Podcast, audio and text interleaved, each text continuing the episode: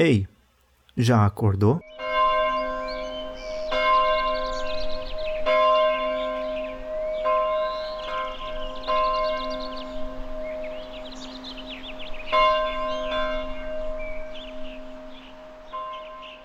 Olá, boa semana para você, bom dia também. Meu nome é Jonathan Holdorf, esse é o episódio 20 da terceira temporada desse podcast essa temporada em que a gente está indo numa jornada de ver pinturas, interpretar o que elas querem dizer, mas não necessariamente tentar descobrir o que o autor, a autora quiseram colocar nessas pinturas.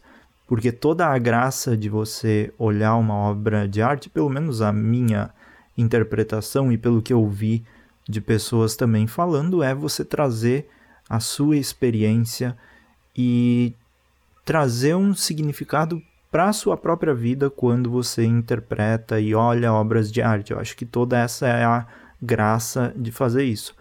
Obviamente, tem muitas obras de arte que falam sobre assuntos importantes e a gente precisa entender e reconhecer isso e também trazer para a nossa vida esses assuntos importantes, porque nada mais justo do que valorizar as mensagens por trás das obras. Mas nesse exercício eu estou aqui é, realmente às cegas, até porque eu também sou uma pessoa que não conheço muito de pinturas.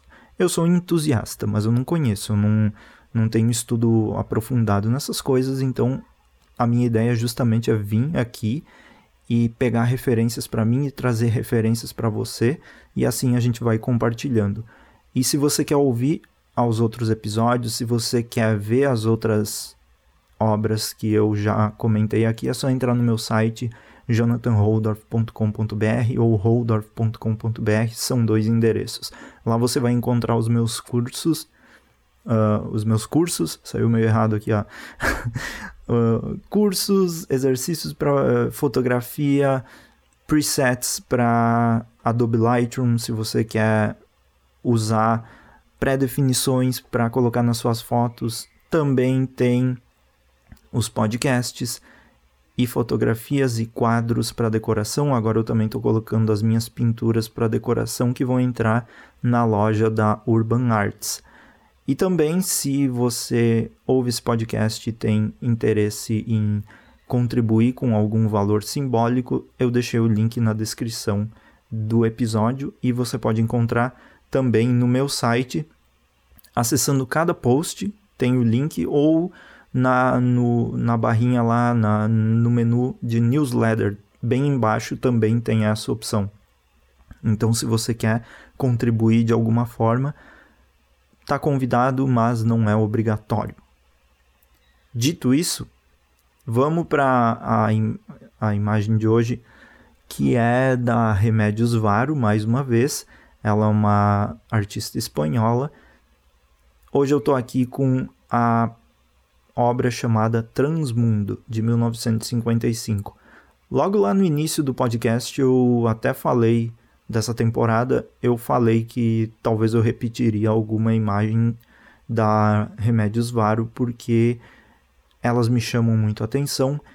Elas têm um estilo estético que me agrada muito. E além disso, é, são muito boas, é, é, tem muita possibilidade de interpretação. Então, para hoje, eu até estava olhando algumas que eram similares assim ao que ela já fez uh, e o que eu comentei, quer dizer, no naquele outro episódio. Desculpa aí. Mas hoje eu aí eu estava passando pelas imagens e eu encontrei essa aqui que se chama Transmundo e você vê um naviozinho andando por um lugar super desolado, assim, bem surreal mesmo. E no, no mar, na profundeza ali, na, tem diversos, como se fossem redemoinhos, sugando a água para dentro.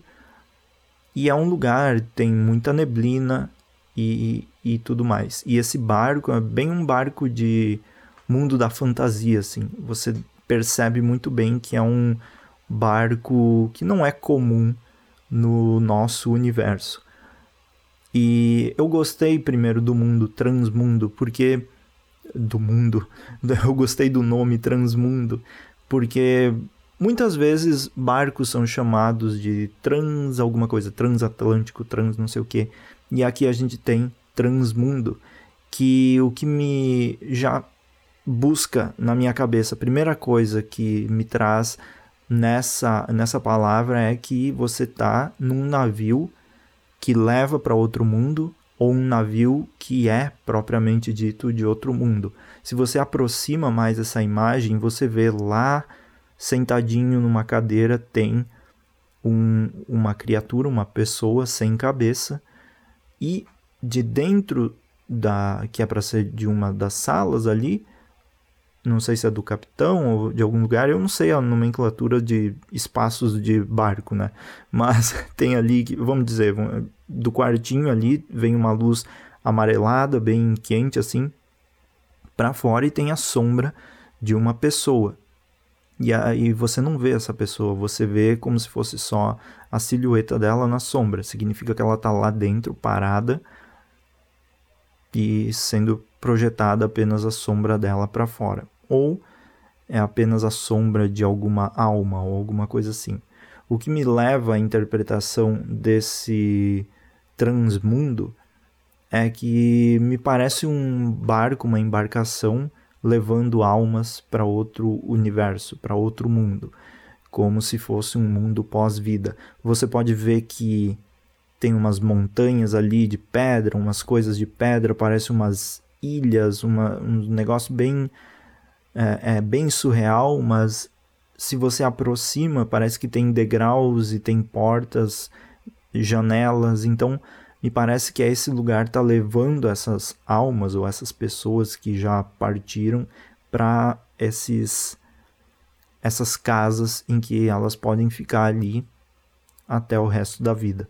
Outra interpretação que eu trago é que aí é um barco que já está num mundo dele, é um, digamos, um mundo alternativo, um mundo de fantasia, como se a gente estivesse lendo um livro, que existe um universo paralelo, não muito igual ao nosso, nem um pouco igual ao nosso. Esses nossos personagens estão ali, essa sombra do capitão e essa pessoa sentada é alguma pessoa que tá ali, né? Porque quais são as regras de um universo. Pode existir pessoa sem cabeça nesse universo. E aí, o que me leva a entender também é que esses buracos são como uh, esses redemoinhos são como se fossem um desafio. Você precisa escapar disso para continuar seguindo o seu curso. Mas se você não escapa, aí o barco é levado para um outro mundo. Eu vejo como uma um portal para universos paralelos. Aí, se o barco entra no da direita, ele vai para tal lugar. Se entra no do centro, vai para outro lugar. E se entra na esquerda, vai para outro lugar. Então, é, são as infinitas possibilidades que geralmente a gente vê em histórias de ficção, né, de fantasia também, que é o protagonista tendo que escolher entre continuar com a jornada ou pegar algum outro caminho mais difícil, que geralmente é o que acontece, né? Ele recebe alguma profecia e aí chega lá e ele precisa entrar. Não pode seguir em frente, ele tem que entrar em um dos buracos, precisa escolher um dos buracos, porque isso vai ser muito importante lá no futuro, no final da história. E ele só vai conseguir chegar no objetivo passando por essa dificuldade. Então eu vejo também muito como isso, como se fosse uma continuação, talvez um clímax de uma história de fantasia em que ali ele precisa decidir o que é o melhor, ou ele vai ter um desafio muito grande nesses buracos e no momento que ele passar do, do redemoinho, eu estou chamando de buraco, mas é redemoinho, e se ele passar desse desafio, ele pode seguir em frente e continuar a jornada. Então a gente tem várias possibilidades nisso aqui. Eu, ah, esses, essas pinturas da Remédios Varos sempre me trazem muita clareza para imaginar as possibilidades, porque são riquíssimos em, em detalhes que levam a mente a,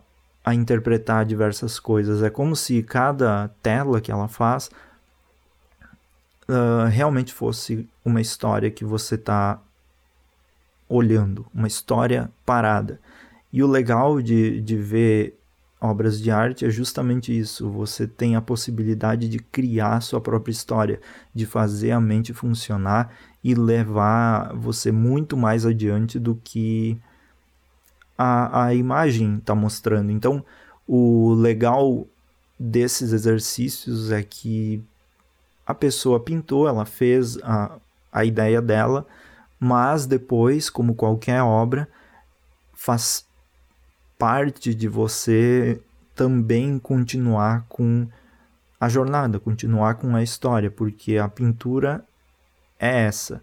Mas o que você traz, a riqueza da sua vivência, a riqueza do conhecimento que você tem e de tudo que você viveu, vai uh, acabar proporcionando essa criatividade de continuar a história, de entender melhor uh, o que você está vendo.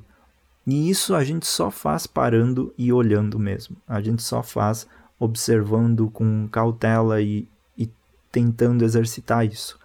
E mais uma vez eu te convido a fazer isso. Vai lá, procura obras de arte no Arts and Culture do Google e fala, grava, fala em voz alta, grava você mesmo, você mesma olhando essas obras e interpretando. É muito legal.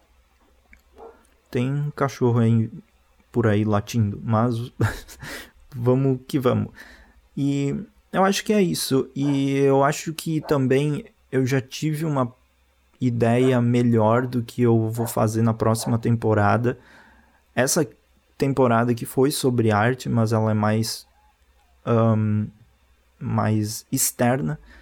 Assim, eu, bus eu tô buscando coisas externas eu acho que na próxima temporada eu vou falar de outra coisa, mas que seja mais interna. E eu vou explicar isso no episódio 30, porque eu quero ter certeza de que eu vou fazer isso na próxima temporada. Mas as ideias já começam a vir. Eu, eu, eu sempre acho interessante porque chega num ponto da temporada que instala a ideia.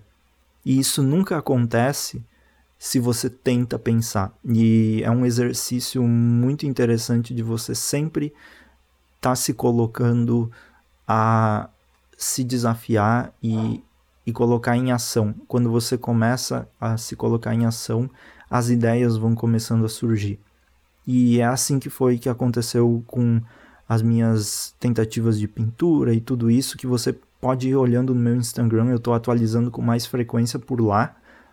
E é legal ver essa evolução e dessa saber de que cada uma que você faz é melhor do que a outra e que daqui um tempo vai evoluir para uma outra coisa e você vai entendendo o seu estilo. Isso é, é incrível. A, a mente humana é, é, é maravilhosa. Mas é isso. Muito obrigado por ouvir o episódio de hoje. Eu te espero no episódio de amanhã. Tchau, tchau.